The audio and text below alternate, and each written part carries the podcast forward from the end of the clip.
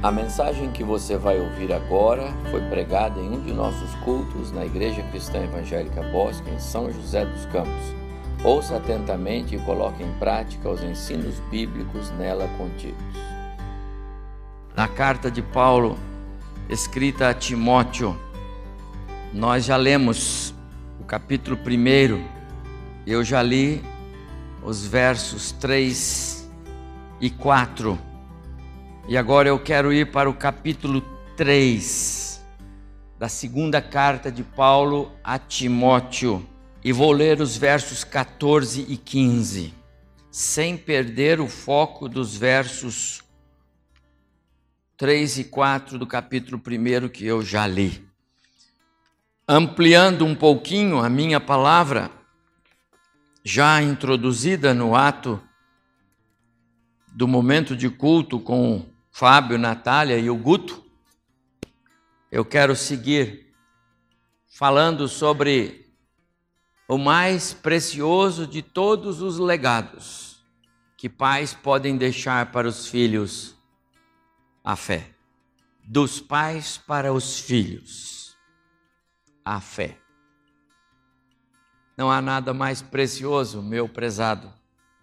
Papai, mamãe, vovô, vovó, não há nada mais precioso, nenhum dinheiro do mundo, nenhuma herança material deste mundo, ainda que você tivesse o poder financeiro nas mãos, de deixar como herança para os seus filhos metade deste planeta Terra, de nada isso teria valor se não deixasse para ele também o legado da fé. O mais precioso de todos os legados, a mais preciosa e rica herança que um pai pode compartilhar é a fé. Você não pode dar, mas você pode compartilhar. Você não pode forçar a fé entrar no coração dos seus filhos, mas você pode compartilhar com ele. Você pode mostrar em você. Você pode inculcar na cabeça dele. Você tem muita responsabilidade nisso, papai e mamãe, vovô e vovó. E como eu já li no capítulo 1, Paulo faz um, um registro daqueles vibrantes. Timóteo, que alegria escrever para você, porque eu me recordo de você e quando isso faço eu me alegro, porque em você há uma fé genuína, uma fé real. E sabe, Timóteo, o que me alegra mais é que esta fé é a mesma que estava na sua mãe na sua avó que coisa boa você ser fruto de uma família que compartilhou a fé. Quando chega no capítulo 3, verso 14, então Paulo diz assim, ainda no mesmo contexto e no mesmo espírito de escrita: Agora, porém, permanece tu naquilo que aprendeste e de que foste inteirado aprendeu e apreendeu. Sabendo de quem o aprendeste. Foi com a sua mãe, foi com a sua avó. É essa a fé. E que desde a infância sabes as sagradas letras. Desde pequeno. Que podem tornar-te sábio para a salvação pela fé em Cristo Jesus. Ah, Timóteo, que coisa legal escrever para você, diz Paulo, porque você é um bom exemplo de um rapaz que aprendeu o caminho da fé, perseverou nele, ganhou como presente do próprio Deus a sua própria fé. E que bom escrever para você, porque você é um exemplo de uma mamãe e de uma vovó que se preocuparam em deixar como herança para o seu filho a fé genuína, a fé que pode salvar.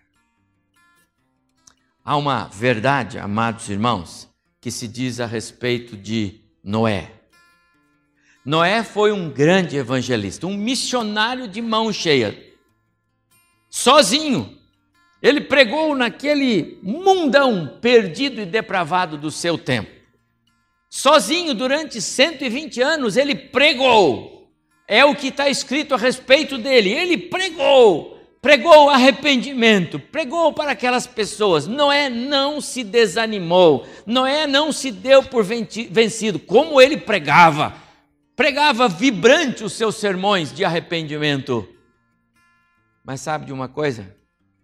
Noé não conseguiu levar nenhum dos seus vizinhos, nenhum dos seus amigos, nenhum mesmo, nenhum. Ele conseguiu levar para dentro da arca.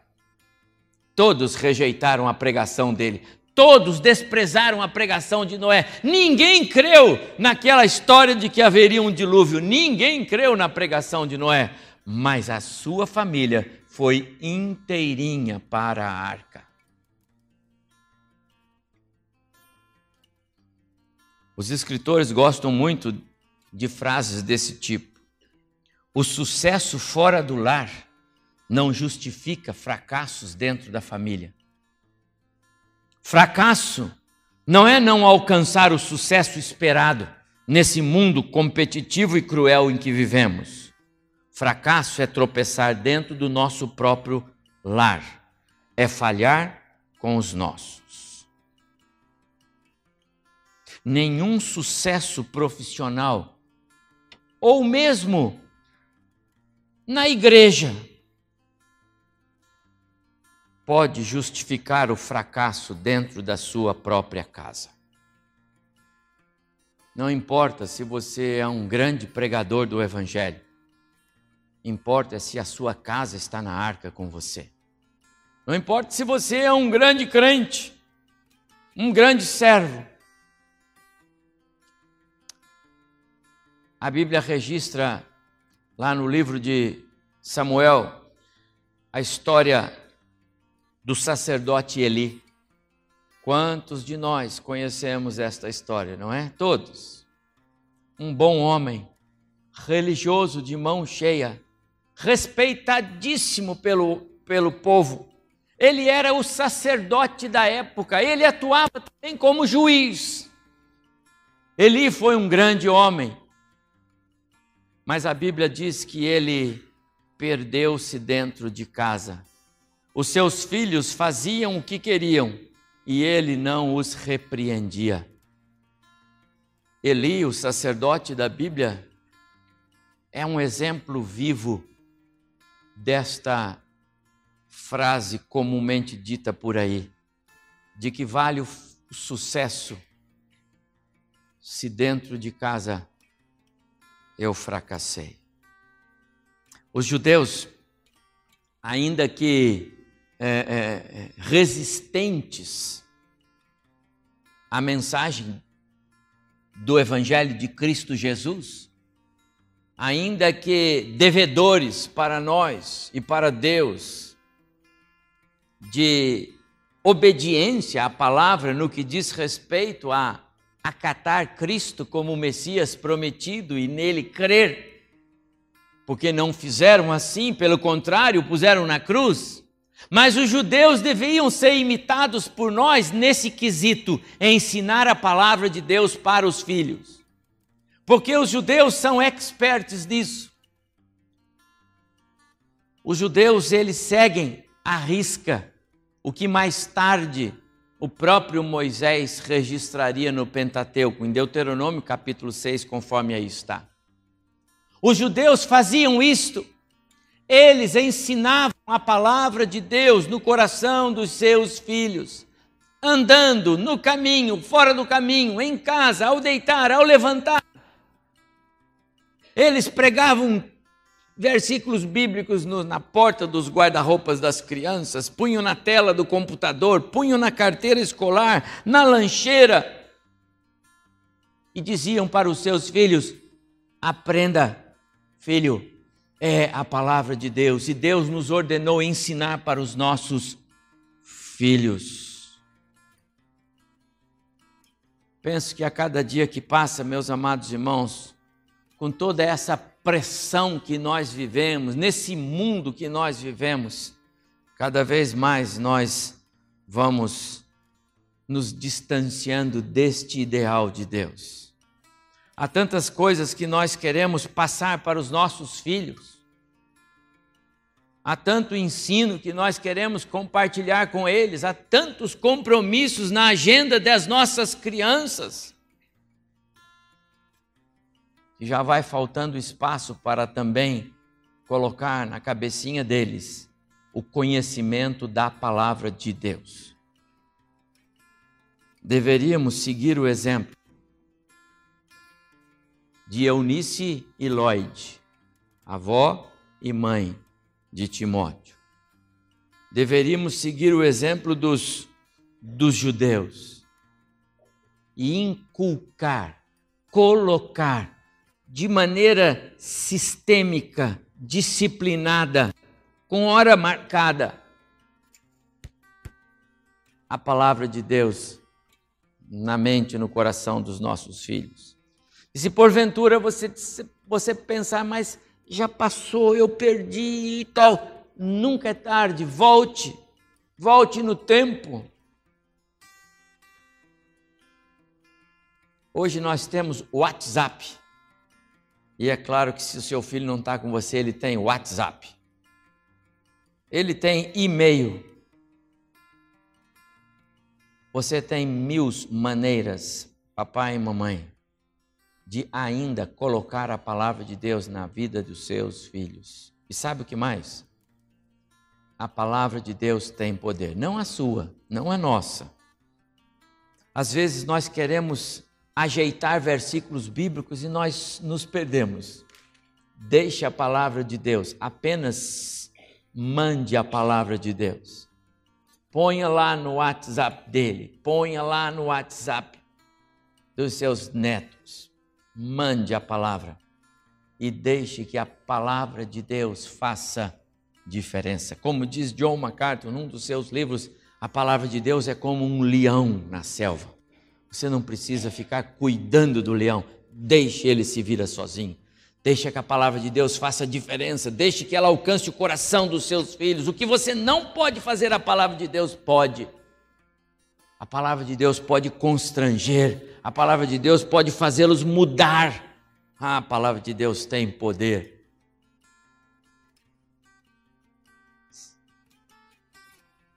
Me lembro aqui, amados irmãos, do precioso trabalho de algumas mães no Antigo Testamento. Eu mencionei aqui com o Fábio, Natália, Guto, a, um pedacinho da história de eh, Moisés, quando foi posto naquele rio e, e a filha do faraó achou e aquela história toda. E aí, imediatamente, a irmã de Moisés estava lá. Quer que eu vou arrumar uma das hebreias para cuidar do menino? Traz! E ela traz a própria mãe. E a filha do faraó diz para ela: Olha, por favor, cuida desse menino para mim. Eu vou pagar para você, você cuida dele para mim. Olha, por tempo limitado. Quando ele crescer um pouquinho, eu já o quero para mim.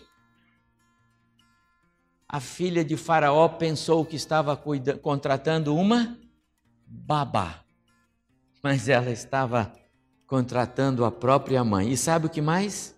Uma mãe crente. Uma mãe que tinha o temor de Deus no seu coração. Uma mãe que sabia que todo o tempo que ela tinha era precioso para ela gastar pondo a palavra de Deus no coração do seu filhote. E sabe de uma coisa? Dona Joquebede deve ter um manual que você, mamãe, deveria pegar para ler. Nós, pais, precisávamos ler o manual daquela mulher, porque ela ficou pouquinho tempo, mas foi o tempo suficiente para colocar no coração daquele menino, daquela criança, Moisés, amor tão grande pelo seu povo, pelo seu Deus, que em determinado momento da história dele, ele decidiu que não era nos, nos salões do palácio que ele iria viver, mas com o seu povo e com o seu Deus, ao qual ele de fato pertencia. Tudo porque uma mãe fez o seu papel. Mas além de, de, de Joquebed, eu, eu posso destacar também Raquel. Lembra de Raquel, a mãe de José?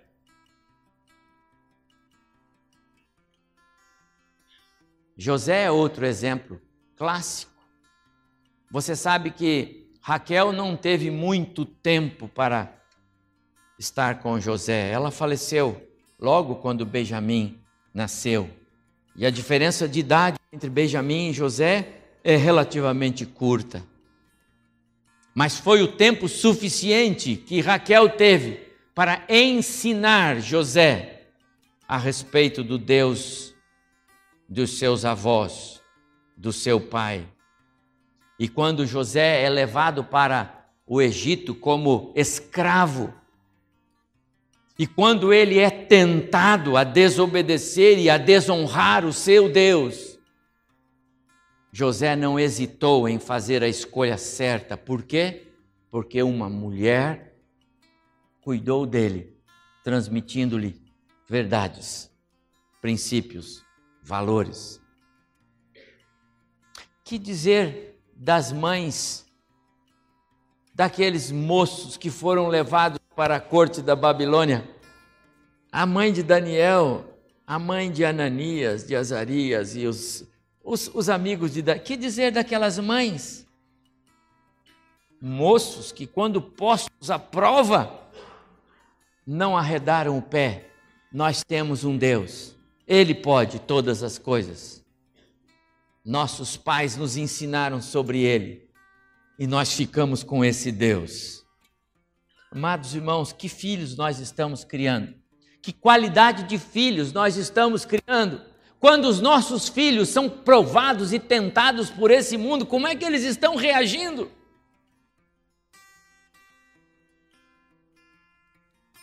Como é que nós temos feito o nosso papel de pais no cuidado com as nossas crianças? E aqui eu chego na história de Timóteo.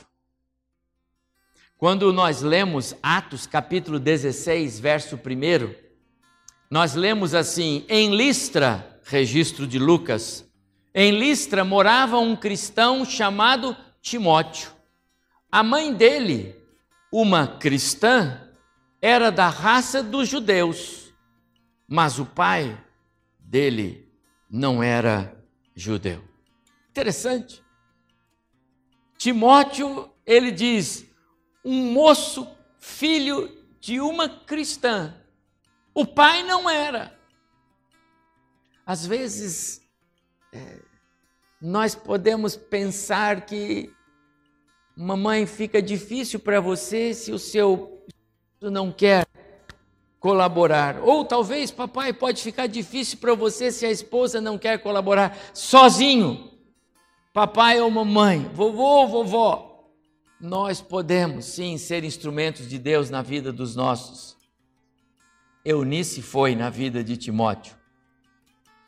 O pai era grego. O, o registro de Lucas é para dar ênfase na, na importância da decisão do coração daquela mãe de falar de Cristo para o seu filho de levá-lo à compreensão da mensagem do Evangelho.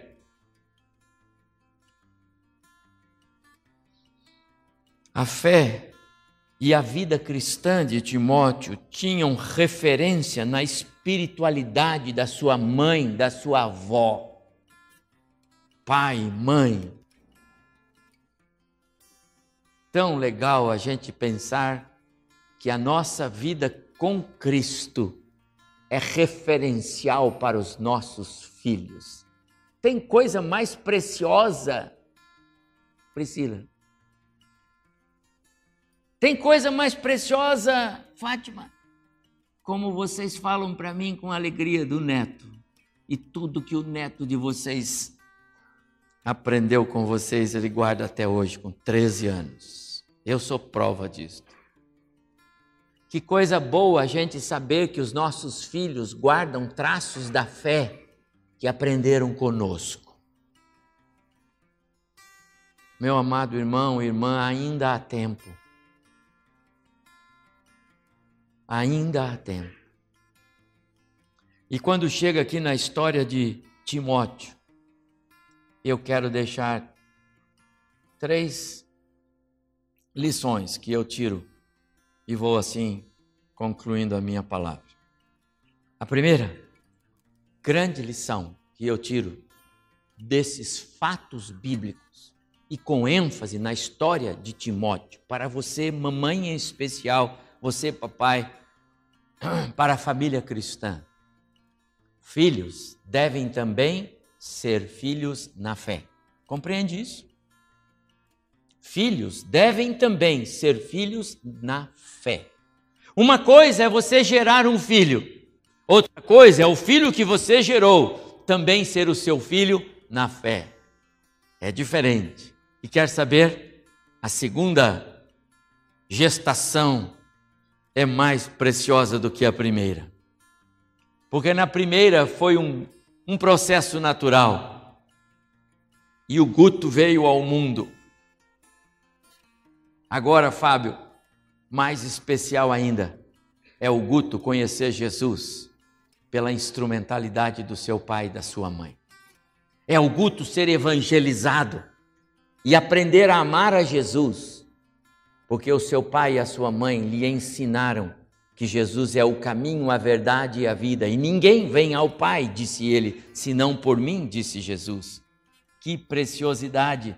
Que preciosidade para você, papai e mamãe, poder dizer que o seu filho conheceu Jesus porque ele viu Jesus em você. Lembro-me da sua fé sincera disse Paulo a Timóteo no verso 4 do capítulo 1 da segunda carta, sem fingimento, a mesma que sua avó Lloyd e sua mãe Eunice também tinham, a mesma. Então você aprendeu com elas. Que coisa preciosa. Lembra quem estava aqui pela manhã hoje? Eu mencionei que lá na Coreia do Norte, o país onde há maior perseguição religiosa do mundo. Pelo 16º ano no quadro, no ranking estabelecido por Portas Abertas, a Coreia do Norte ocupa o primeiro lugar. O país mais perseguido. Lá os cristãos são perseguidos. E os papais e as mamães estão vivendo um drama, porque quando eles compartilham a fé com suas crianças, eles estão colocando a vida de suas crianças em risco. E sabe, eles não estão pedindo para que a gente ore, para que Deus dê outro jeito. Eles estão pedindo que nós, a igreja livre, possamos orar por eles, para que Deus lhes encoraje a possam dar a eles forças, coragem, para que eles cumpram esse mandato, passar o evangelho para os filhos, ainda que os filhos corram risco de morte. Melhor morrer com Cristo do que viver sem Cristo e morrer sem Ele. Quantos outros países isso acontece? Quantos outros países por aí os filhos naturais não podem ser filhos na fé dos seus pais, não para o governo, não para os governos, não para as autoridades. Mas os pais querem fazer isso. Meu prezado irmão, irmã, papai mamãe, você vive num país livre. Ninguém vai punir você se você falar de Jesus até o seu filho reconhecer Cristo. E se o fizer, é porque o Espírito Santo de Deus trabalhou nele. Filhos também devem ser filhos na fé. Guarde isso. E se essa não é uma realidade na sua vida, ainda pode ser. Em segundo lugar, filhos devem ter marcas d'água forjadas pelos seus pais em seus corações, marcas d'água espirituais. Paulo é claríssimo em dizer a mesma fé que estava na mãe, então a mãe passou aquela marca de fé para Timóteo. Sabe que é uma marca d'água? Marca d'água é aquele tipo de é, é, impressão que se faz e que fica destacado. Você pode tentar de todas as formas removê-la e não consegue, a não ser que você destrua aquele documento, a não ser que você destrua aquele objeto. Marcas d'água são impregnadas. O sistema não tira, não há o que remova do coração dos filhos as marcas que os seus pais colocaram.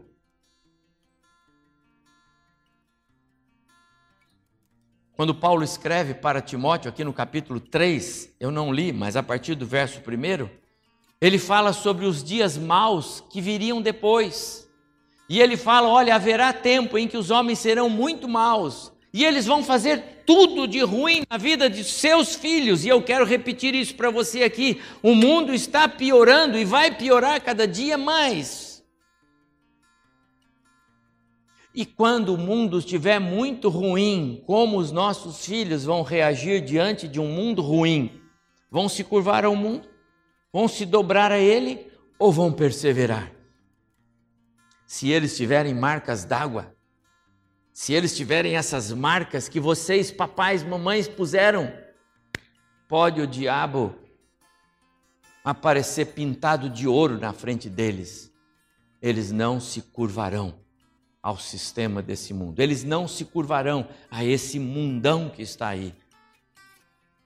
Eu citei alguns casos de alguns jovens que não se curvaram porque tinham marcas estampadas em seus corações.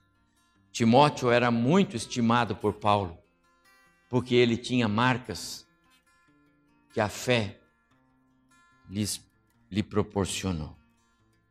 Será que a família cristã dos nossos dias está gerando filhos qualificados e capacitados para enfrentar essa avalanche de desvios éticos, morais, religiosos, espirituais. Em terceiro lugar, filhos devem ser treinados para permanecer nas raízes. Verso 14, eu li aqui, Paulo termina dizendo assim: Tu, porém, Timóteo, permanece naquilo que você foi ensinado desde pequenininho, desde o berço. Filhos devem ser treinados para perseverar, para permanecer, para não arredar o pé das marcas que você, mamãe papai, colocaram nele desde o berço. ênfase nas raízes Mamãe, você tem feito isso. Joquebede teve alguns aninhos com Moisés nos, no braço. Raquel teve alguns anos com José na sua casa. A mãe de Daniel e seus amigos, a infância e um pedaço da adolescência deles mas compartilhou de tal maneira a palavra de Deus com aqueles meninos, que quando levados para o mundão e postos à prova, eles não arredaram o pé.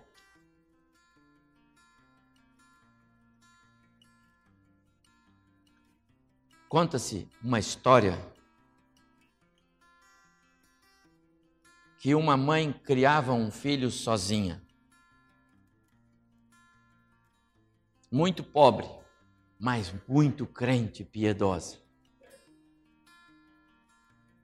Quando o menino estava completando sete anos, aquela mãe adoeceu fortemente e veio a falecer.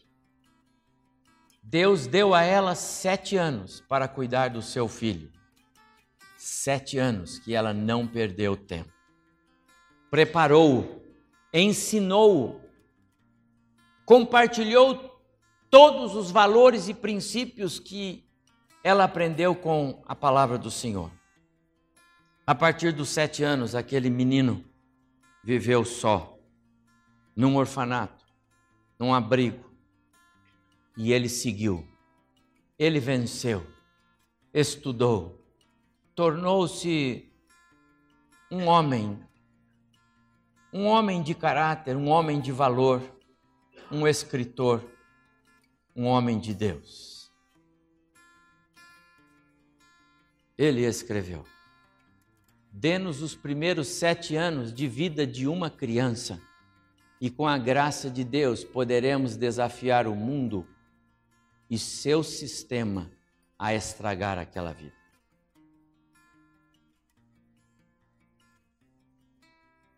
Meus amados irmãos, é na infância que o barro ainda está macio para ser moldado. É ali que o oleiro, com a ajuda das mãos de mamães e papais, trabalha a forma do vaso. Quero dizer uma coisa para você hoje, mamãe e papai, não perca tempo. Pastor, mas o meu já tem oito. Amplia. E o meu que já tem onze, amplia. É pela fé, meu irmão. É pela fé. Mas trabalhe a vida dos seus filhos. Não perca cada momento. Não existe o cedo demais para começar a preencher a mente dos nossos filhos com a palavra de Deus. Eles devem ser nossos filhos na fé, além de nossos filhos naturais. Eles devem ser treinados a permanecer com as marcas que aprenderam no berço. Eles devem ser enriquecidos com marcas d'água no coração para não serem enredados por toda sorte de doutrinas e de desvios que esse mundo oferece.